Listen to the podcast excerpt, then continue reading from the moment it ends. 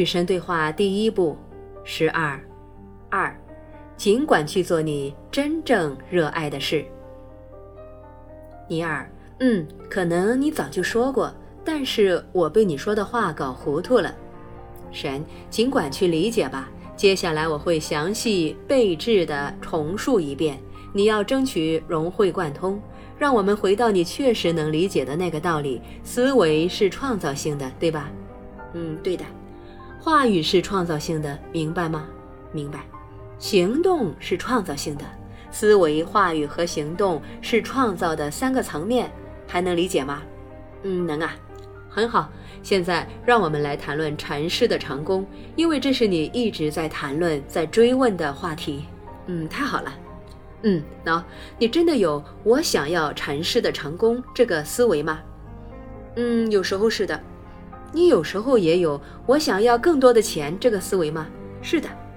所以你既得不到禅师的成功，也得不到更多的钱。为什么得不到啊？因为宇宙没有其他选择，唯有将你关于他的观念直接呈现给你。你的思维是我想要禅师的成功。你明白的思维的创造力量极其灵验，你的话语便是他的命令，你明白吗？那我为什么不能拥有更多的成功呢？我说过，你的话语是他的命令。现在你的话语是我想要成功。宇宙说好啊，那你要吧？我还是不太理解。那你这么想吧，我这个字是启动创造之引擎的钥匙。我是这两个字的动力是极其强劲的，他们是对宇宙的宣言，是对宇宙的命令。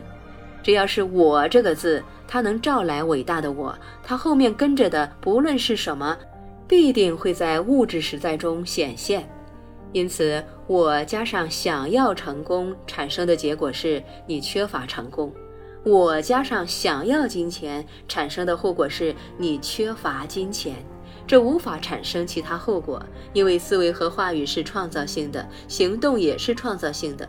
如果你在行动中也表现出你想要成功和金钱，那么你的思维、话语和行动便取得一致，你必定会拥有这种匮乏的经验。你明白了吗？明白，我的神呐！事实真的如此吗？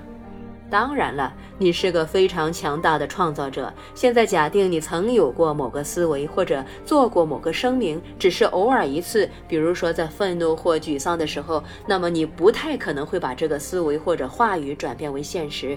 所以你无需担心去死吧，或者见鬼去，或者其他你有时想到或说出的不那么好的事。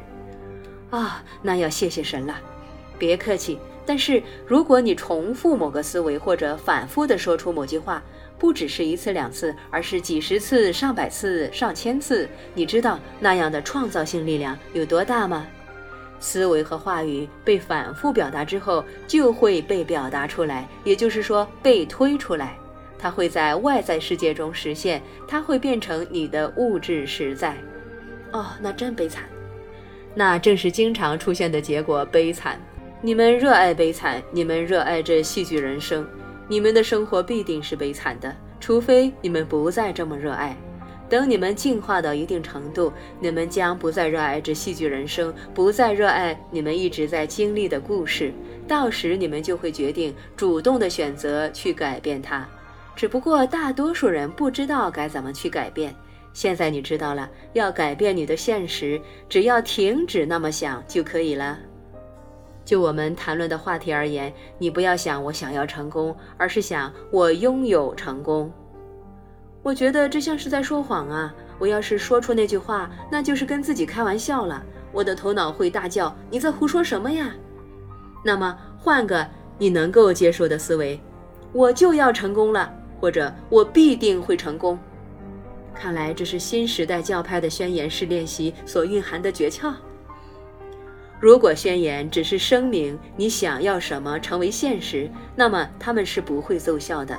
唯有当宣言声明的是某种你已经认识到的现实情况时，他们才会奏效。最佳的所谓宣言是表达感激和谢意的声明：谢谢你，神，谢谢你给我的生活带来成功。这个观念在被思维说出和付诸行动之后，将会产生神奇的结果。前提是它来自真正的认识，不是来自想要产生结果的尝试，而是来自认识到结果已经被制造出来的意识。耶稣就有这种清醒的意识，施行每个奇迹之前，他都会预先感谢我。他从来没有想过不要心怀感激，因为他从来没有想过他的宣言不会变成现实。他从来不曾有过这种想法。他非常清楚他的身份和他与我的关系，所以他的所有思维、话语和行动都反映了他的意识，正如你的思维、话语和行动也都反映了你的意识。如果生活中有某样你选择来经验的东西，别想要它，去选择它。你不是想选择尘世的成功吗？你不是想选择更多的金钱吗？很好，选择它吧。真心的去选择，完整的去选择，别三心二意的去选择。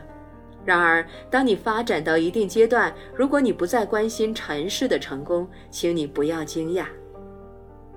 这句话是什么意思呢？每个灵魂的进化都会达到某个时刻，到时最受到关注的不再是物质身体的生存，而是灵魂的增长。不再是尘世的成功的获得，而是自我的实现。从某种意义上来讲，这是个非常危险的时刻，尤其是起初，因为寄居于身体中的实体现在认识到，它无非是身体中的存在，而非身体的存在。到了这个阶段，在这个逐渐增长的实体达到这种意义上的成熟之前，通常会出现一种不再以任何方式关心身体的事物。